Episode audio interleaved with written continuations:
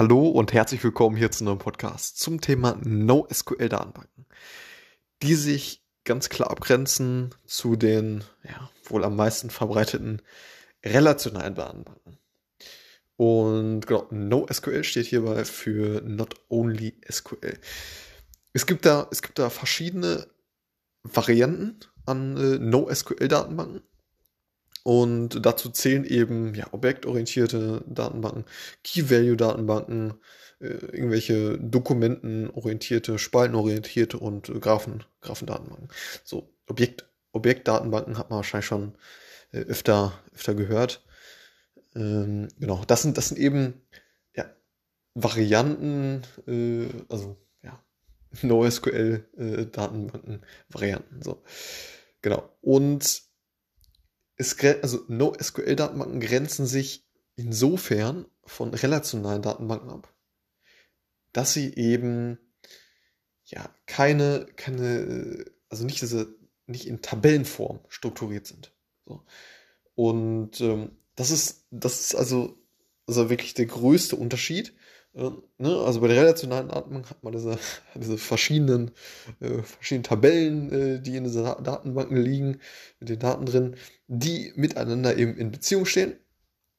Und auf der anderen Seite, äh, bei den NoSQL-Datenbanken, ist es eben nicht, sondern äh, ja, es liegt eben kein strukturiertes Tabellenschema vor. Und genau, man könnte, man könnte NoSQL-Datenbanken eher als strukturierte Datenspeicher äh, bezeichnen und relationale Datenbanken eher als organisierte Datenbanken. So.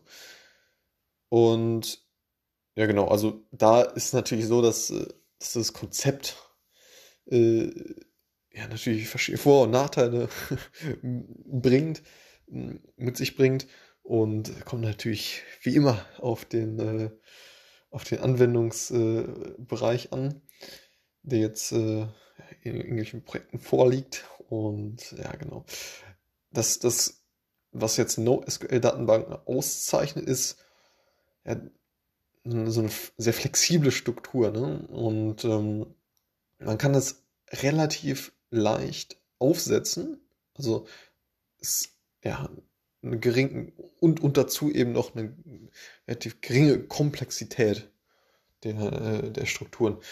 Ähm, und genau, das Ganze, wie gesagt, äh, ist relativ schnell aufzusetzen. So.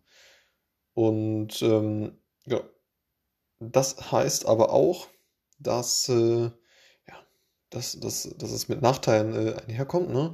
Äh, da kann es eben schnell zu Redundanzen oder äh, Inkonsistenten, In Inkonsistenzen führen. Und ähm, genau, dadurch kann es halt vorkommen, dass man ja, die Übersicht über, über ja, die Daten letztendlich äh, ja, verliert. So. Und ähm, genau, deshalb kommt es wie immer auf den Anwendungsfall an, wann man eben diese NoSQL-Daten verwendet. Und ähm, ja, das war ein kleiner Überblick über das Thema NoSQL-Datenbanken mit den verschiedenen Varianten, Kurz Vor- und Nachteile. Alles klar, bis zum nächsten Mal. Ciao.